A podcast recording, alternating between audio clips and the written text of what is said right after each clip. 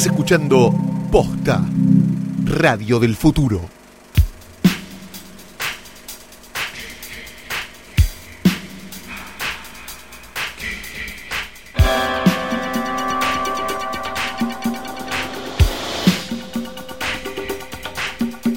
Buenas noches, buenas tardes, buenos días o lo que sea que coincida con el momento en el que le dieron play a esto, que es un nuevo episodio de Hoy tras Noche. Mi nombre es Fiorella Sargenti. Y el mío es Mariquita Gallegos. ¿Qué es Mariquita Gallego? Soy una actriz, cantante, vedette y conductora de televisión argentina. Ah, ok, bueno, acá estamos haciendo entonces Hoy tras Noche con Mariquita. Tuve dos sonados romances artísticos. ¿Dos, Mariquita? Fui pareja durante un tiempo del actor y cantante Luis Aguilé y estuve Sí. unida en matrimonio con Juan Carlos Pinocho Mareco entre 1963 y 1970, con quien viví un tiempo en España y me dio mi hijo. Ah, tenés un hijo, qué bueno. Pero, Luis Aguilé, ¿cuál era? Luis Aguilé es el de Soy tu aventura. Ah, ok, qué lindo. Bueno, un beso para todos Sí, ellos. están todos muertos igual, los enterré a todos. ¿sabes? Pero, Mariquita, no era No dejé un amor sin enterrar. Qué difícil, Sí. qué difícil.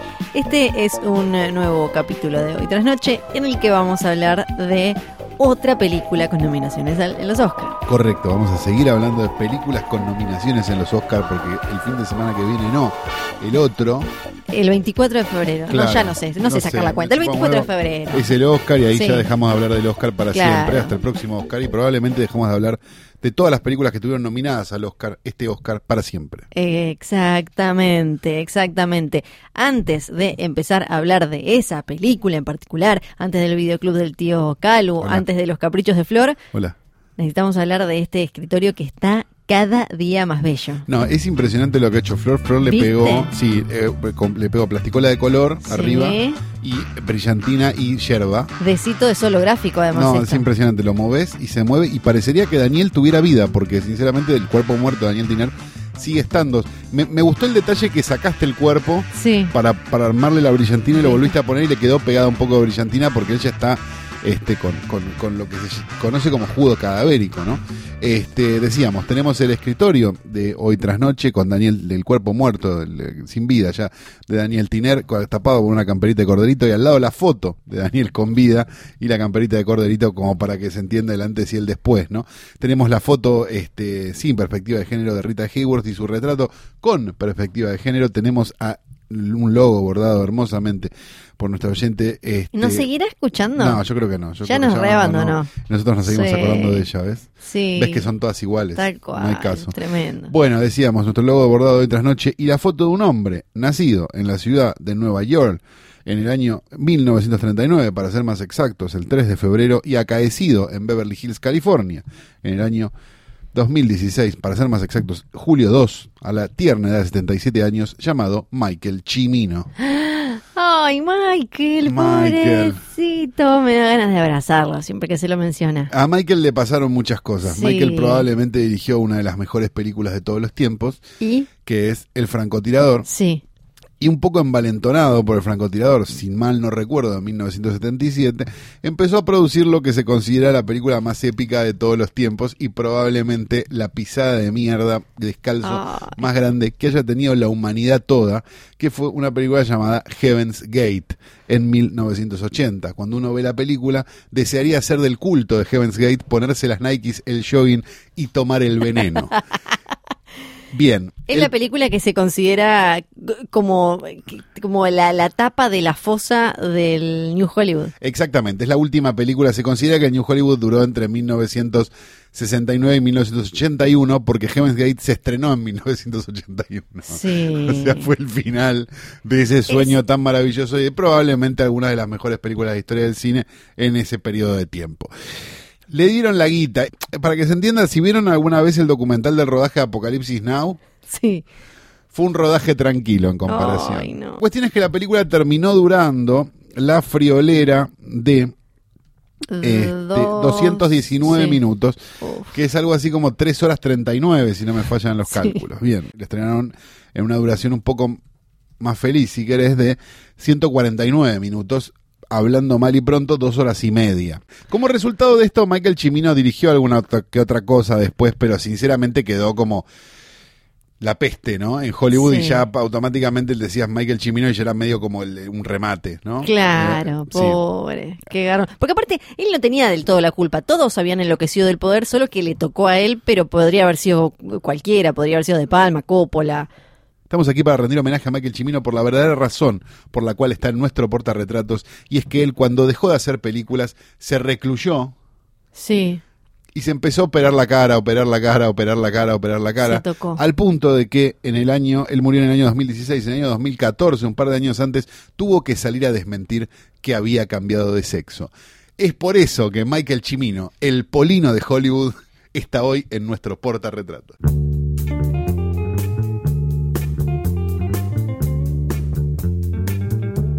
Ahora necesito, eh, Calo, que me hagas vos un repaso por la cartelera argentina, porque yo esta semana vi solo. ¿Estuviste afuera? Una. ¿Estuviste Vi afuera, Flor? Una, sí, estuve afuera, nada, estuve volviendo. Bien, hubo seis estrenos en Buenos Aires eh, que vamos a empezar a decir ahora mismo.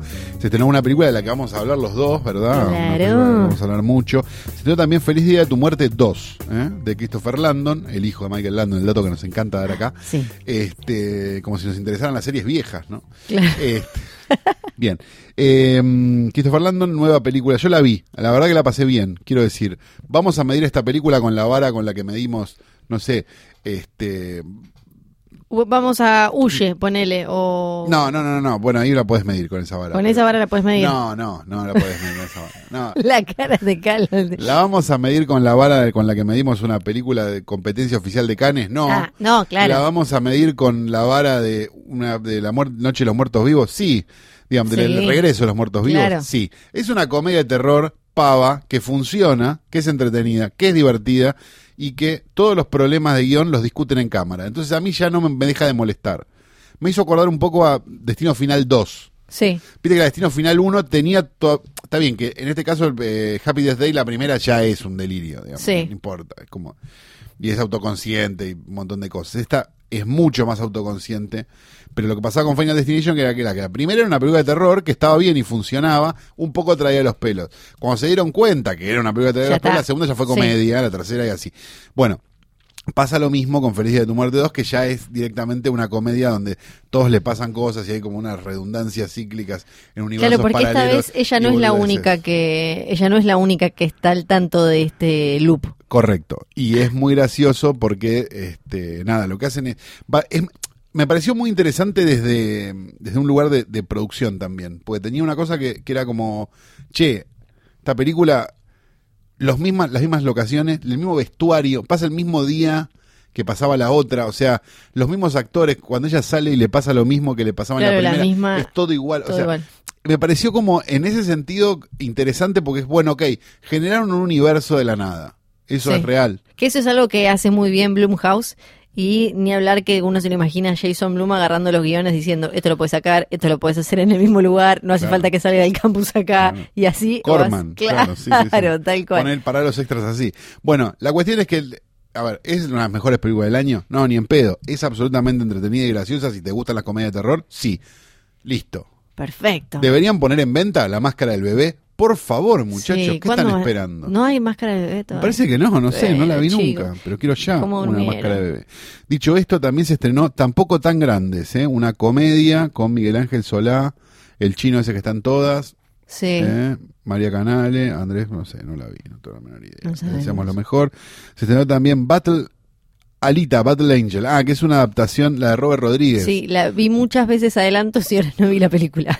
Debe ser- si es de Robert Rodríguez, debe ser una garcha, digamos, eh, prejuzgando un poco. Es Robert Rodríguez con eh, producción y porque era, y, y guion, si no me acuerdo mal, porque era una película que iba a ser eh, él, adaptación de James Cameron y de su, su productor tradicional que es eh, John Landau, me parece que se llama. Ok, bien, es de Robert Rodríguez, el hombre Sí. que todo lo que toca lo convierte en mierda, básicamente. El, Para mí, el Brian De Palma de los 90, el hombre que estaba parado en el lugar correcto. bueno, para mí tuvo algunos aciertos. ¿Cuál? Pero del crepúsculo al amanecer, Sin City, Sin City, Sin City. sí, sí, pero igual también Creo que estoy, estoy viviendo una dimensión paralela donde todavía no me desperté de Sin City. Y la secuela, hoy me acordé que existía una secuela de Sin City, no me la acuerdo. No me la acuerdo. Igual justo los ejemplos que di tuvo mucha ayuda de de no solo de las circunstancias, sino de alguien más o de un cómic o de una cosa. No creo que sea un tipo particularmente Basta. talentoso. Claro, no. Así que bueno, se estrenó, que aquellos que sean fans y digan, no, porque verdad cine independiente, bueno, vayan a verlo y váyanse a la concha de su madre. Se estrenó también Día, Hora, Mes, Hora, Día, Mes, una película argentina que creo que estuvo en el Bafisi, si no me equivoco. Y se estrenó también Antonio Gil, otro documental de Gauchito Gil, porque si algo que necesita este país son más documentales de Ah, fábricas recuperadas y más documentales de Gauchito Gil. Dicho esto, les deseamos lo mejor desde acá y que les vaya muy, muy bien, de verdad, en todo lo que emprendan, este, que no sea cinematográfico a partir de ahora. Y decimos que el estreno de la semana es Green Book, una amistad sin fronteras. Sí, amo que el dos puntos sea spoiler en realidad.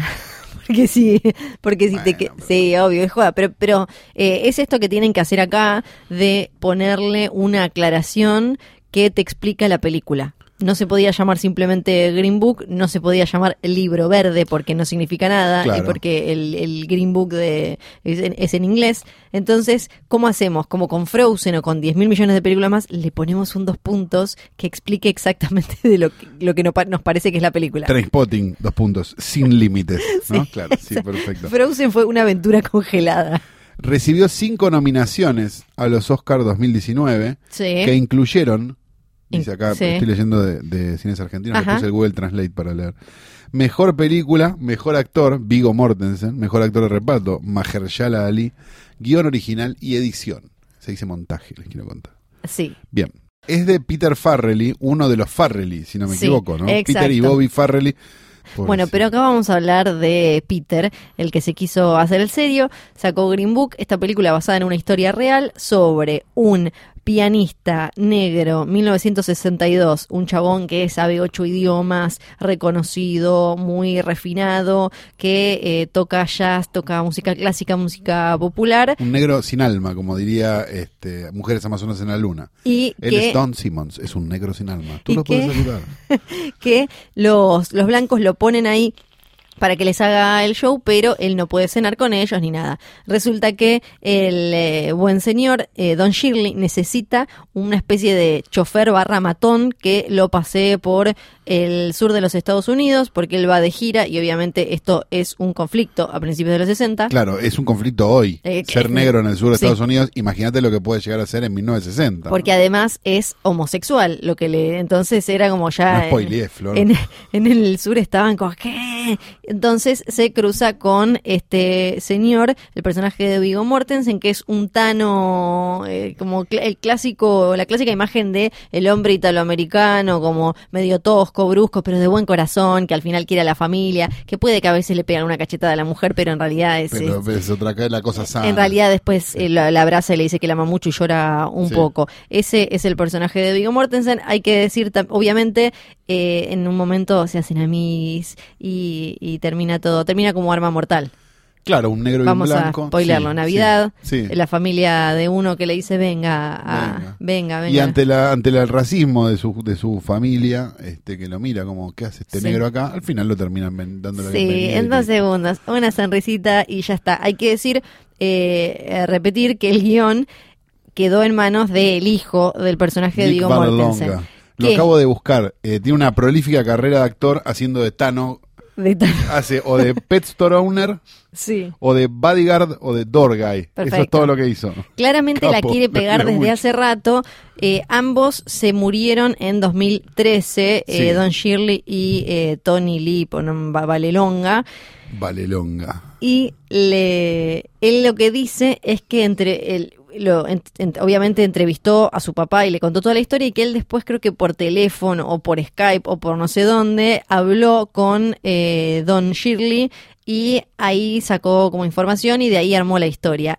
El tema es, hay un montón de polémicas con esta película. eh, voy a ir primero a la de la, la cuestión de basada en hechos reales, que igual a mí no me molesta mucho, pero es solo para tirar el dato. Lo que dice la familia de Don Shirley es que nunca, eh, nunca hablaron con ellos, o sea, como que ni siquiera para no aparece la familia, todo sucede en unos dos o tres meses, pero nunca hablaron con ellos como para ver si podían sumar un dato. Eh, tal es así que supuestamente eh, Mahershala Ali ni siquiera sabía que tenía tantos parientes vivos, o sea que nunca se juntó con esa gente que eran lo- los hermanos, creo que le queda un hermano vivo y después sobrinos y, y demás. O sea que claramente es la mirada de Tony. Sí. Es eh, Bueno, clarísimo. está bien que, que armen un partido, Sí. Y vayan a vayan y vayan al Golden Globe del año que viene. Y ahí ya eh, voy a entrar en la polémica, que es lo que a mí me hace más ruido de la película, que es... No, a ver, aclaremos Sí. una cosa. A mí no me pareció la revelación ni nada, me pareció que era entretenida para hacer una película de dos horas y cuarto. Me pareció que por lo menos era entretenida. Sí, entiendo que es este, ¿cómo se llama? Es este puré chef para el Oscar, digo, está hecha es toda entera. total. Todo lo que pasa está hecho, este el vestuario, la Todo. fotografía. Hay escenas que son para meter en el clip de... O sea, está construida para el Oscar, estoy Sí. de acuerdo. La temática, o sea, justo en el año donde todo tiene que ser negro en el Oscar, ellos este, hicieron una película de O sea, está toda hecha con el actor de que ganó el. sí, o sea, todo. todo, todo, todo lo que te puedas imaginar, seguro. Pero la película no deja de ser una, un- una película de cinco puntos, pero entretenida. Sí, es que la, para mí la película es súper amable y, y, eh, Peter Farrelly muestra que le sale bien el, el- el narrador tradicional, saliendo de los chistes Sí, de pedo y demás. seguro. Porque el cuentito te lo bien... eh, eh, ellos están eh, muy bien, ahora después podemos hablar un poco más de eso. Es de esas películas que había pa- montones en los 90, tipo, no sé, mundo, un mundo perfecto. Esas como, como de, como del el, el bruto que, que después Sí. tiene un corazón. O sea, Sí, que a Hollywood le encanta agarrar como los dos personajes poner a Kevin. Costner a hacer eso en los 90. Claro, claro. Hay algo, eh, un- en un momento le dice, el personaje de Vigo Mortensen le escribe en una carta, o le dice por teléfono, no me acuerdo, a la mujer, le dice em, que es muy inteligente, pero no parece divertido ser inteligente. Y me parece que eso es como el mantra de la película. Es tipo, no parece divertido ser inteligente. Es amena, esa es la mejor explicación que se le puede dar. Por otro lado, me parece que el personaje de Arshala, no le voy a salir nunca, Sí. el negro, eh, me da la sensación de que, de que es One Trick Pony, ¿no? En Moonlight, acá, en True Detective, en todos lados está con cara de orto sentado. Sí, sí, sí, sí, tiene que Yo empezar. ya, viste, todo bien, pero, pero, o sea, Chirolita hacía más. Bueno, eso por un lado. Y segundo, Vigo Mortensen me parece, está en otra película. Es como una... Es minguito. Sí, es O una es caricatura. No hay otra explicación. Sí, Está es- todo bien. Es a mí me, ha hecho reír en la película y todo, pero sí. es minguito. Sí, sí. Además, igual ahí hay algo para mí un error de desarrollo de personaje que no que, que además de lo caricaturesco que le mete él, que igual me parece bien, pero para otro o, o quizás Más uno lo esperaría en otro tipo de película, pero que es que él pasa en, dos o tres meses de tirar unos vasos porque los habían usado los chabones negros que estaban arreglando no sé qué cosa a invitarlo a él en Navidad. Es como en dos segundos deja de ser malo la película. Lo primero que nos muestra es que es un tipo violento, racista, que esto, que el otro. A los dos segundos, dos sonrisitas con el otro personaje y ya es como, vos decís como, no, al final es un bonachón, es un boludo bueno, es un bruto bueno. Pero hay algo interesante del personaje de, Farrelly, de, Farrelly, de, Mortensen, justamente, que es que es donde ves a, a Farrelly en actuación. Sí. Porque digo, está actuada como... El personaje de Mortensen no es muy distinto al personaje de Woody Harrelson en Kingpin. Digo, tiene ese nivel de estupidez. Sí. O sea, es un personaje, de alguna manera, atrapado en su estupidez. Sí. La diferencia que hay es que ahora está puesto en este lugar como de una película prestigiosa para ganar premios y, y que alguien toque el piano en el fondo mientras pasan mozos negros probablemente. Sí. Este haciendo las cosas co- que con Kingpin que era una pavada total y que tiene el mejor gag de todos los tiempos que es me tomé el atrevimiento de ordeñarles la vaca. Sí. No tenemos vaca, tenemos toro. Para mí el mejor chiste de todos los tiempos de la historia del cine. Perfecto. Él solo quería, él solo vino a grabar este episodio para poder decir eso. Yo lo veo, de verdad, me lo acuerdo y me río Sí. solo. Está muy bien, está muy bien. Eh, para mí eh, también hay algo, algo gracioso, pensaba, porque me imaginaba cómo van a poner en, en la- las frasecitas en el póster eh, de, de los críticos y eso, porque vos podés decir, es una historia conmovedora, una eh, película entrañable sobre dos individuos, cada uno logra, tratando de vencer sus prejuicios para ¿Te llamaron para el afiche, Flor, que está haciendo todo este amistad. esfuerzo? Y es lo mismo que Toy Story o El zorro y el sabueso. Es lo mismo. claro, Ahí- sí. Y tiene la misma profundidad eh, la, la Creo que es película. super bad. Porque además, algo que yo decía como, claro, yo no sé cómo la comunidad negra en Estados Unidos salió a romper todo, porque tienen la historia de un tipo con una vida extraordinaria, porque el personaje de Shirley vo- te, te, te- te- atrapa porque vos decís, un chabón eh, que se crió en el sur, pero de alguna manera con la, madre aprendió en, en décadas complicadísimas, aprendió a tocar el piano, fue a Europa, aprendió ocho idiomas, terminó siendo súper refinado, sintiéndose alienado por su, eh, por su sexualidad, por ser negro, pero no lo suficientemente negro para los negros y demás. Pero aún, pero aún con todo eso, en la película Es una excusa para que el blanco sea bueno. Exacto. Claro, el sí. blanco que es lo más chato del mundo, un blanco bruto que tipo es eh, no, no se esfuerza por ser mejor hasta que se choca con este tipo y vos decís, claro, ¿cómo Sí, no- no es una película de Mario Van Peebles, de Melvin Van Peebles, está claro. Digo, no, no, no es una, digamos, no, como, como, como Pantera Negra tampoco lo es. Sí. Digamos. Sí, no, bueno, pero, me parece que cayó en la volteada de che, hay que hacer de negros. Me parece Sí. que hubo como una, hubo como alarmas que sonaron cuando ganó mejor eh, guion original Get Out el año pasado. y dijeron, Empezaron a sonar como unas alarmas silenciosas que solo escucha la gente que gana guita, sí. que este dijeron, es de negros este año, hay que hacer películas de negros. Sí, pero además esto es como una así. es una tradición de Hollywood que es Hollywood nace blanco que se apropia de historias negras, las lava, las acomoda, se la da a su público blanco para, para sentir, para que todos se sientan bien durante un rato y digan como, bueno, al final tipo 12 años de esclavitud, al final, viste, menos mal que ya no estamos en esa. Hagamos una aclaración, Hollywood que pintaba gente de negro Sí. porque no ponía negros en cámara. Sí. O sea, sí. pintaba blancos de negro. Sí, y así 10.000 cosas más. Y hasta también pasa algo, por lo menos a mí me pasa algo loco con estas cosas, es que a mí me da pudor hablar de sí como, che, me hace ruido Green Book en este, eh, en este sentido, porque también es como, bueno, que yo no me voy a andar apropiando de la indignación del otro, pero igual... Ah, está bien, pero lo podés ver. Claro, exacto. Puedo ver que a la película le, le tiene como empatía, como una falsa empatía que, que me, además me parece que eh, entiendo que generó particular indignación en Estados Unidos, por eso hay como tan blanco y negro ja, con Green Book en Estados Unidos entre, entre la- la- quienes hablan de cine y demás, porque fue un año con muchas películas negras de, de- hechas por directores negros que solo hubo seis directores negros nominados en la historia de los Oscars y ninguno ganó.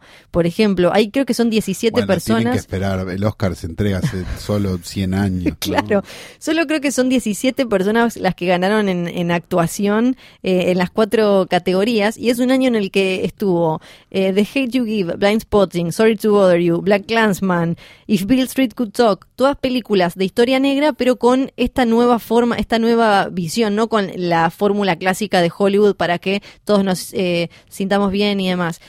Y entonces creo que eso es particularmente indignante y además después también leía que del otro lado decían como, bueno, pero es un discurso que eh, se acomoda para llegarle a quien no va a acercarse a una película ni como Get Ni Out, ni como como como que como decían eh, decían ya tenemos a la comunidad negra, obvio que entiende eh, su propia historia y todo lo que padece y padeció y demás, y tenemos a los liberales, los snowflakes, los social justice warrior, entonces ahora tenemos que aguachentar, azucarar el discurso para que para acercárselo a eh, la abuela que eh, no, no no se acercaría a una historia así. Pero eso me parece que estamos en el 2019. Pero hay, hay una cosa medio perversa que, que pasa mucho en el cine argentino también, digo que se habla, lo hemos hablado dos millones de veces, ¿no? Pero es como el, el hijo de un sojero que la flashea con la villa Sí. y va y filma una película en la villa. Es medio lo mismo. Sí, sí, sí. sí. con otro presupuesto, ¿no? Pero, pero, pero no deja de ser un poco ese concepto. Me parece que, que, a, que a Green Book le, le aplican las mismas de la ley que a Vice, Sí. O sea, es una película que para el Oscar todo bien, no sé qué, no sé cuánto. El 1 de marzo no nos vamos a acordar más No. ni de Green Book, ni de Vice, ni de varias de las que están nominadas. Porque- Son películas que están sí. hechas para esto. O sea, mira, mira las del año pasado. Mira, mira las nominadas del año pasado, mira las nominadas del año anterior. Te vas a dar cuenta que películas que no te las acordaste nunca No. más hasta Y, que, bueno, hasta que para las mí, tuviste que ver para el Oscar. eso y no las tiene- viste nunca más después. tiene que ver con lo que hablábamos recién también del New Hollywood y eso. Los, los grandes cambios en la industria y de películas que amamos, que después se convirtieron en clásicos de corrientes y más, vinieron cuando alguien de alguna manera pateó un poco el tablero, no con películas como Green Book, sí como películas como Huye, que después generan hasta un legado y una como corriente, un momento, eh, imitaciones, eh, think pieces, estas notas largas que hablan y demás, pero eso no, los cambios no llegan por películas como Green Book. No, ni van a llegar nunca. Pero bueno, no se dieron cuenta y a ellos les debe seguir funcionando Sí. La bicicleta esa que hacen con la guita. Así que Claro. les deseamos lo mejor desde acá y esperamos que alguna de la ganancia, alguna, un poco de la ganancia, Sí. alguna vez lo inviertan en hacer una película que esté buena.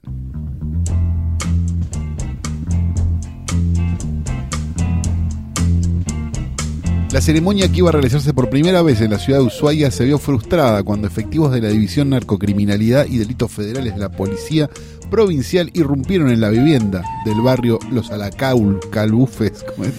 A la calupe. Bueno, son unos hijos de puta, ¿cómo le van a poner este? Donde iba a tener lugar el evento y demoraron a todos los participantes. Suspendieron ceremonia de ayahuasca en Tierra del Fuego por ser alucinógena, que es como suspender al agua porque moja. Y es por eso que todos estos detenidos, que fueron cuántos decíamos, ya me Ay, olvidé, no. este, bueno, no sé, los detenidos son mucho más famosos que Fiorella Sargenti.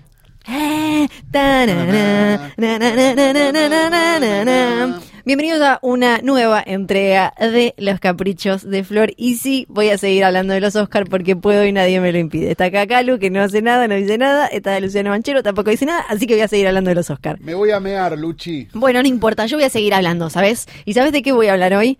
Voy a hablar sobre cómo se pueden ir a la mierda todos. estirando, hijos de se pueden, cómo se pueden manipular las categorías de mejor eh, actor, actriz, actor de reparto y actriz de reparto para vos como distribuidora, como compañía, como productora, como empresa detrás de la película, tener la mayor cantidad de visibilidad. Estamos de alguna manera analizando entre algunos de los escándalos más grandes de la historia de los Oscar y también los truquitos. En el capítulo anterior hablamos sobre cuando empezaron a meter lo de poner avisos para For Your Consideration y demás.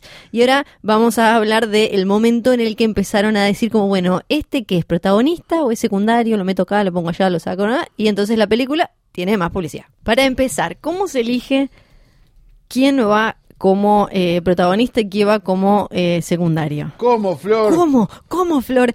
En los Oscar lo elegís vos, Calu. Sí, vos podés eh, el- elegir a quién y cómo empujar, promocionar. En los Golden Globes, la prensa extranjera en Hollywood pide que formalmente solicites aplicar para una categoría y después ellos te aprueban o no. Y ha pasado que te digan, no, no, no, no, no, vos me está cagando. Ni en pedo, Tommy Wiseau. Exactamente, no. En cambio, en la academia, los miembros pueden votar como les parezca. Entonces, ahí empiezan los truquitos. Por ejemplo, Alicia Vikander por la chica danesa, en realidad, si uno mira la película, la gracia del título es que puede ser tanto el personaje de Eddie Redmayne como el de Vikander pero la querían, como ella era nuevita y jovencita, la estaban empujando, la estaban vendiendo como actriz de reparto. En los Golden Globes le dijeron no, no, no, se vaya para atrás, pero así quedó en los SAG, por ejemplo, y así quedó en los Oscar y terminó ganando el premio. Vos tenés más chances, si sos más nueva,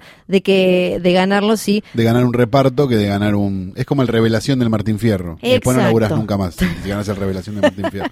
Después, por ejemplo, casos como el de Rooney Mara en Carol, la Weinstein Company la quería a ella para mejor actriz de reparto. Si vieron la película, uno, si bien Carol es el personaje de Kate Blanchett, nosotros conocemos la historia a través más de la mirada del personaje de eh, Rooney Mara. Es una historia de amor entre eh, ellas dos. Ella le, ganó en Cannes a Kate Blanchett como mejor actriz. En los Golden Globe le dijeron también que eran ambas coprotagonistas e incluso cuando le preguntaron a ella si se consideraba eh, también protagonista como Kate Blanchett dijo y yo también yo preferiría que fuéramos las dos protagonistas pero como Weinstein sabía que tenía más chances de meterla Kate Blanchett por el renombre y eso las separó con todos estos truquitos que hablamos la otra vez gente cabezas eh, oficinas que tienen manejando todo esto el niñito de Room de la habitación, Sí. Jacob Tremblay, por ejemplo, eh, ahí a 24 la quería empujar a Brie Larson como protagonista porque sabía que tenía más chances y le salió bien. Y a él ni en pedo lo podían empujar como protagonista a pesar de que tienen el mismo tiempo en cámara. Además tiene mucho sentido porque la película sucede en una habitación. Pero ahí tenían la excusa de que como él tiene un personaje más pasivo y la acción, porque es un niñito, la acción la empuja ella y como los nenes nunca ganan como protagonista, lograron eh, meterlo en el rol secundario y también salió muy bien. Ahora, ¿por qué la gente empieza a hacer estos jueguitos y a eh, dividir? Obvio, porque les conviene, si tenés un elenco en el que podés meter a un par, tratar de dividirlos, de separarlos por categoría. Al principio era medio un papelón, además, ganarte el de eh, actor eh, secundario. En la novena entrega empezaron a eh, dar premio a los roles secundarios en 1937, pero hasta ese, pero, pero ahí en esa época era, era como truchísimo ganártelo, nadie le importaba y demás. Incluso ni siquiera te daban un Oscar hasta la entrega número 16, lo que te daban era una plaquita. Y ahí estamos en la en plena época de los estudios eran los que manejaban todo y ellos eran quienes delineaban y te decían si vos eras lead o si vos eras character actor. O sea, vos sos el que lleva adelante la historia, sos el protagonista o sos allá, vaya eh, a la fila. Es como la, la AAA, la Asociación Argentina de Actores, lo que estás contando. Más o menos. Bolo incluso- mayor. Incluso la academia sacaba un directorio anual que separaba entre leading men, leading women y characters and comedians. No, o sea, no. los graciosos feuchos para allá, las estrellas para acá. Todo eso empezó a cambiar cuando Sinatra en 1953 ganó por From Here to Eternity. Claro, porque él debe haber sido de entretenimiento, ¿no? No, no character actor. No, lo que pasa es que momento. él, eh, él hab- había sido mega estrella en la década anterior, después cayó un poco, peleó para que le dieran el papel, la rompió y ahí empezó a volver. Entonces no estaba tan arriba cuando se ganó el Oscar, pero a partir de ahí lo que se, se, se pensó era para, si le alcanza a Frank Sinatra, alcanza para cualquiera, o sea, está bien para cualquiera, no es una deshonra ganarlo. Entonces a partir de ahí entendieron que en realidad la gente no se acuerda por qué ganaste el Oscar, se acuerda que ganaste un Oscar. Una vez también ya que te empezaban a dar un Oscar de verdad y no un- una medallita y un abrazo y un beso. Le sacaron el estigma y ahí empezaron a promocionar a otros como secundarios, como Judy Garland o Montgomery Clift, que eran grandísimas estrellas, en 1961 por el juicio de Nuremberg. Y después también hubo otro bardo con Warren Beatty por Esplendor en la Hierba, que eh, a, a él, su empresa y su manager lo vendían como eh, rol secundario y a él le dio como cierto pudor y vergüenza y dijo, no chicos, esto es un papelón, póngame, yo soy una estrella grande y demás. Ahí va. Igual no lo nominaron, pero a, a, mm, eh, Judy Garland y a Montgomery Cliff sí. Quedó ahí como una mancha, una cosa eh, dando vueltas, generó eso mucha polémica. Entonces, después la academia rechazó, por creo que única vez en la historia, la nominación de Peter Sellers en Lolita. La Board of Governors, que es como la mesa chica de, de la Academia de los Oscar, dijo no, este tiene que ir como protagonista, no puede ir como supporting, tiene que ir como protagonista, porque se habían comido todos los eh, bardos por meterlos ahí a Montgomery Cliff y a Judy Garland. Entonces ahí quedó eso eh, marcado en la historia, la primera vez que la Academia rechazó una, un, un pedido porque consideraba que era demasiado famoso para ir en supporting. También es interesante ver la estrategia que usaron con Kate Winslet en 2008. Ella estaba eh, con... Porque ella no era muy famosa en ese momento. Ella sí, pero el tema era este. Tenía dos películas con dos compañías distintas. Ah, no estamos hablando de Titanic. No, no, no, no, en ok, 2008, ok. 2008. Ok. Es- tenía dos películas, ya tenía un nombre, pero dos películas de empresas distintas. Entonces, esas empresas acordaron entre ellas y dijeron, bueno, no- nosotros la vamos a vender como protagonista de Revolutionary Road, Sí, de claro. Sam Mendes, su ex marido, y como actriz de reparto en The Reader, que era de Weinstein. Entonces así la empujaron y finalmente eh, terminó ganando un montón de premios por The Reader y eh, nada por eh, Revolutionary Road, que se deben haber querido cortar la casa. Pero bueno, la cosa es que nada está dejado al azar en la academia, si bien para mí tampoco hay que andar mirando como esto que hablábamos la otra vez, como de no hay sobres que andan dando vuelta y demás. claro. Lo que sí hay son empresas pensando estrategias para potenciar Hay algo peor que los sobres, que son Sí, empresas. Exacto, y lobby, que en realidad es un embolio, porque son un montón de llamadas y cafecito y no sé qué, y no sé cuánto. Bueno, eso también entra eh, acá en las nominaciones, que en realidad lo que hacen es empujar una película y generarle como un poquito más de vida útil y demás. Después a todas estas compañías no les importa qué hace Kate Winslet con su Oscar o no sé qué, le importa que esa película le pueda poner después la cucardita de con la ganadora Kate Los Winslet. laurelitos. Hoy me vine preparada, tengo la nariz tapada, así que no estoy oliendo nada. Asumo que está cerca, asumo que está abriendo sus puertas. El videoclub de Tío Calu. Hola, hola, bienvenidos a mi videoclub. Hoy no hay caca. No, no, la limpié. Me quedó un poco en la alfombra igual, pues es muy difícil de sacar de la alfombra. ¿Era esa esa mancha? Sí, le di con un cepillo de dientes, después me lo confundí, bueno, no importa. Este, Tirale mate encima. Le tiré, sí, le queda- Y vinieron las mosquitas. Oh, Entonces bueno, no sé si las mosquitas son de la mierda o del mate. qué difícil vivir. Es muy difícil mi vida. Bien, Eh, vamos a hablar de una película de un género que a mí me gusta mucho y vamos a hablar de un director que a mí me gusta mucho y que quizás no es tan conocido como los demás.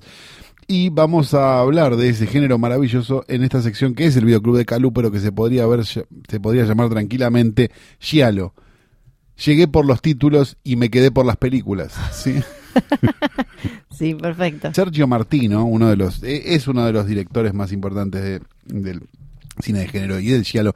Vamos a hablar de una película de 1971 que es una de sus primeras, no de sus primeras películas, pero sí de sus primeras este, aproximaciones al género. Recordemos que El pájaro de las plumas de cristal es de por ahí y, y a partir de ahí todo el resto de las películas este, empezaron a, a hacer un poco en ese estilo. Hablamos, es el director de Todos los colores de la oscuridad, por ejemplo, es el director de para mí el mejor, uno de los dos o tres mejores títulos de la historia, que es este, tu, tu vicio es un cuarto cerrado y yo solo tengo la llave. Sí. Es el director también de El cuerpo presenta señales de violencia carnal, que se conoce como torso este, en, Sí. en el mercado. Este, sí. La sospechosa muerte de una menor, también de 1975. Si nunca vieron, que es muy probable, Los extraños vicios de la señora Ward, La señora Ward. mm. Es, es de esos, es de esas películas, es como un Judanit, está por ahí dando vueltas en una calidad hermosa para ver. 1971, no sean pelotudos, quieren.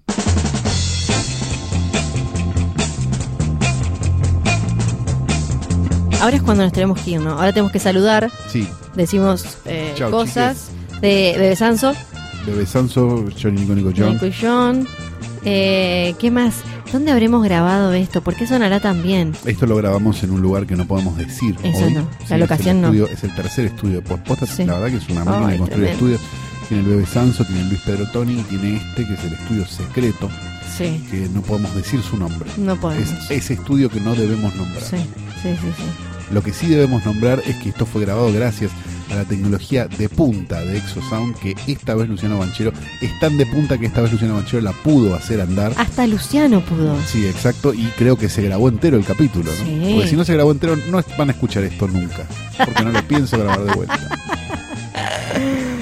Bien, dicho todo esto, Sí. eh, nos tenemos que retirar, Flor, Nos porque retiramos. nos están echando de este estudio Sí. que es de posta, pero... Pasan cosas. No digas más porque quizás eh, termina devirándolo y esto es un problema.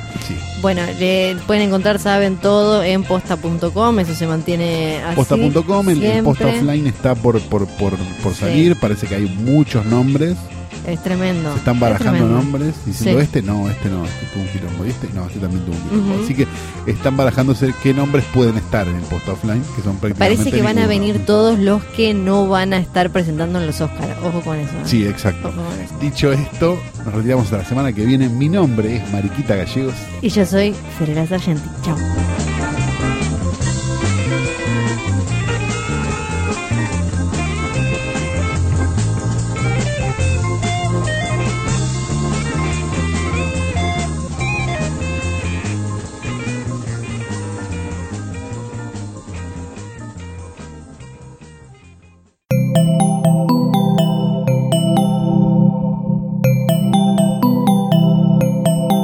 Estás escuchando Posta, Radio del Futuro.